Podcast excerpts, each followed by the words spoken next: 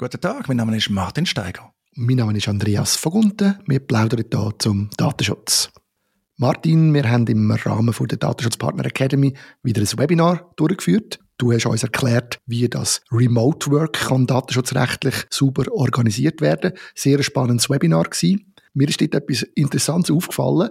Und zwar hast du auch gezeigt, wie das geht, wenn man als Person im Ausland arbeitet, dass man dort eigentlich ein grundsätzliches Problem hat, oder sagen wir mal, dass man eigentlich von Datenexport muss reden. Und dass natürlich dort dann auch wieder die Frage ist, was sind das, wie läuft das mit sicheren oder unsicheren Drittstaaten? Und das Spannende dabei ist natürlich, dass eigentlich alle die typischen Ferienländer, sage ich jetzt in Anführungszeichen, wo man so gerne würde nutzen, um ein Workation machen. Also das heißt, in die Ferien gehen und dort ein bisschen arbeiten für den Arbeitgeber oder die Arbeitgeberin dass die typischen Ferienländer wie Thailand und so weiter oder auch Balkanstaaten, dass die eigentlich unsichere Drittstaaten sind. Also eigentlich die grössten Probleme uns bieten.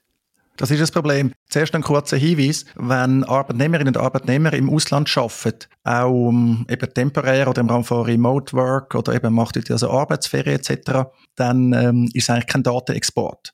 Das muss man noch ein bisschen anschauen. Gibt es leicht unterschiedliche Meinungen? Aus meiner Sicht ist aber kein Datenexport gemäß dem Schweizer Datenschutzrecht, weil keine Bekanntgabe in dem Sinn stattfindet. Weil das sind ja Personen, die Teil von dieser Arbeitsorganisation sind. Aber ja, die Daten sind halt trotzdem in dem Land, es sind Personendaten häufig und dann haben wir halt die sogenannten unsicheren Drittstaaten. Also all die Staaten, wo jetzt mit dem neuen Datenschutzgesetz der Bundesrat im Sinn von einer Positivliste quasi ausdruckt, ja, die sind nicht sicher. Also haben eine Liste von den sicheren Drittstaaten Dort sagt man, ja, dort ist ein angemessenes Datenschutzniveau gewährleistet aus schweizerischer Sicht, aber ein Großteil der Welt gehört nicht dazu.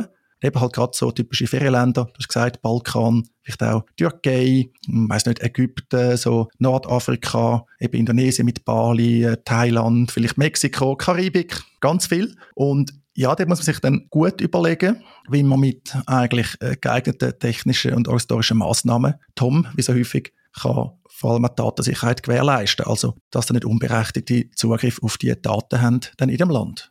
Du hast vorhin etwas Wichtiges erwähnt, das ist eigentlich kein Export. Das heißt, man kann auch nicht mit dem Mitarbeiter oder mit der Mitarbeiterin einfach ein AVV abschließen. Und darum funktioniert das mit den SCCs auch nicht. Habe ich das nicht so richtig verstanden?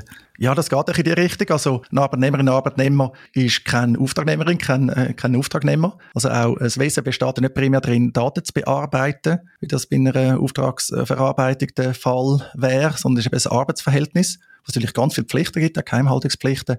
Genau, also man kann keinen AVV, keinen Auftragsverarbeitungsvertrag abschließen und auch die Standarddatenschutzklausel oder Standard Contractual Clauses SEC, wo ja, ja der Versuch sind, den Datenexport in unsichere Drittstaaten abzusichern, die sind auch nicht auf das ausgelegt, natürlich.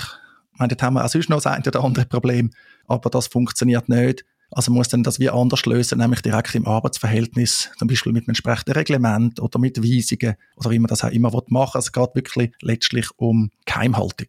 Das ist gerade ein gutes Stichwort. In dem Zusammenhang hast du uns auch erklärt, wie das mit der Geheimhaltung eigentlich funktioniert. Ich bin immer in der Meinung, ich muss unbedingt im Mitarbeitervertrag auch klar festhalten, dass da eine Geheimhaltungspflicht besteht. Und du sagst, das ist eigentlich mehr ein Hinweis, wo man macht, weil gesetzlich ist der sowieso gegeben und es geht sogar jetzt noch weiter. Mit dem neuen Datenschutzgesetz hat man eine Art, äh, du hast das genannt, ein kleines Berufsgeheimnis eingeführt. Das hat mich noch erstaunt. Ja, zum Ersten, wir kennen das ja vom Grundsatz her, Unwissen schützt vor Strafe nicht.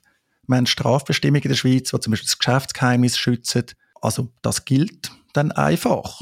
Ob man das weiß oder nicht. Natürlich kann es helfen, wenn man extra darauf hinweist. Auch, ja, wenn man darauf hingewiesen hat, vielleicht noch eine andere Bedeutung. Das Gleiche gilt auch für das Berufsgeheimnis.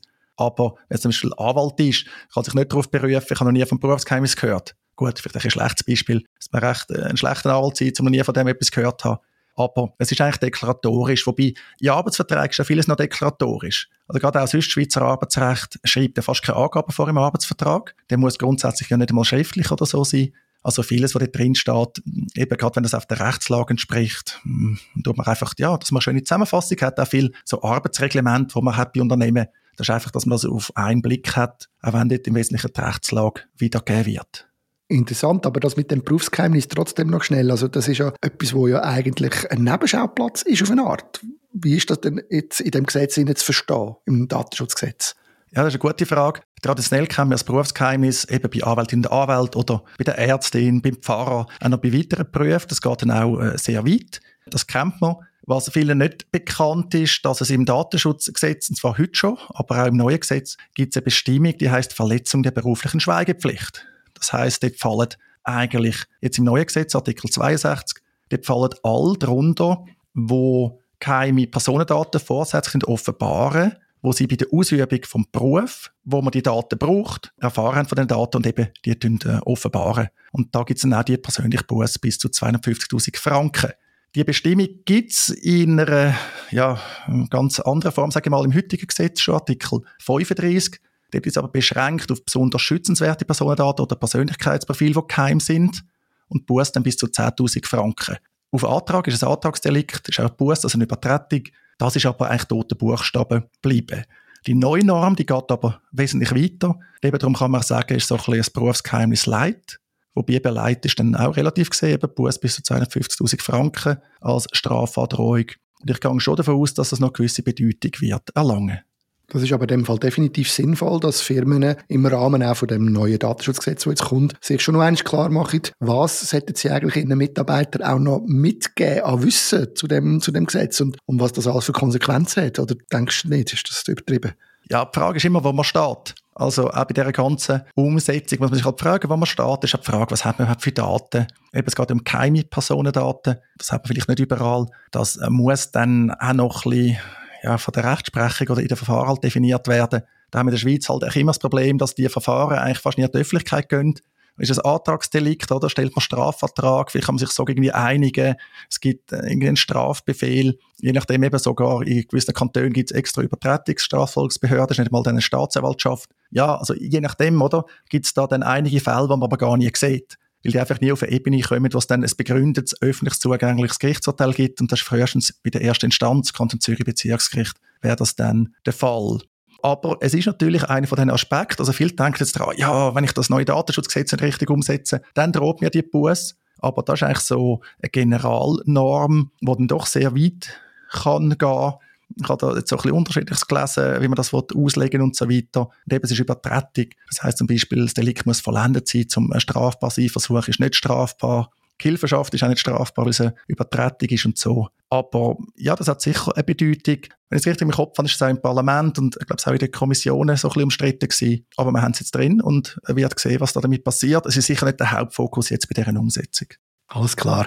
Wir sehen, Remote Work ist ein, Riesenfass und wir haben ja heute nur das Datenschutzthema angeschaut in unserem Webinar und es gibt noch ganz viele andere Aspekte. Vielleicht den letzten noch lustigen Hinweis. Du hast noch Beispiel gezeigt von so Umsetzungsmöglichkeiten für so Remote Work Weisungen und dort habe ich gesehen, bei den einen aus Deutschland haben sie von Telearbeit geredet. Und das hat mich dann so ein bisschen an die 90er oder 80er Jahre erinnert, wo man noch von Telebanking geredet hat und so. Und ich habe mir dann überlegt, das Wort, was geht das eigentlich zurück? Ist das Telefonie, dass man irgendwie über das Telefon verbunden hat? Oder will man eben Telebanking via Videotext am Fernsehen gemacht hat? Und jetzt ist es eigentlich schon ein bisschen falsch, von Telearbeit zu reden, oder?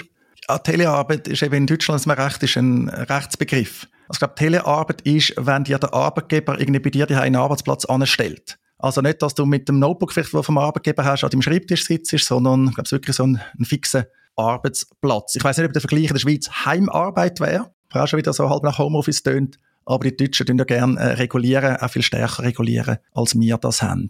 Das kann man nachschauen. Es gibt auch sonst natürlich viele Quellen äh, zu dem Thema. Was ich da noch erwähnen will, ist das Hamburg Homeoffice von der Isabel Wildhaber. Die hat das rausgegeben, Professorin an der Uni St. Gallen, HSG. Zu all den Themen ist auch ein Datenschutzkapitel drin von der Martina Arioli. Und was ich immer ein Fan bin, ist das Bayerische Landesamt für Datenschutzaufsicht. Finde, die gute Publikationen, die hilfreich sind, veröffentlichen. Ein Beispiel da ist so die Checkliste für Homeoffice. Nach DSGVO ist auch sehr ausführlich.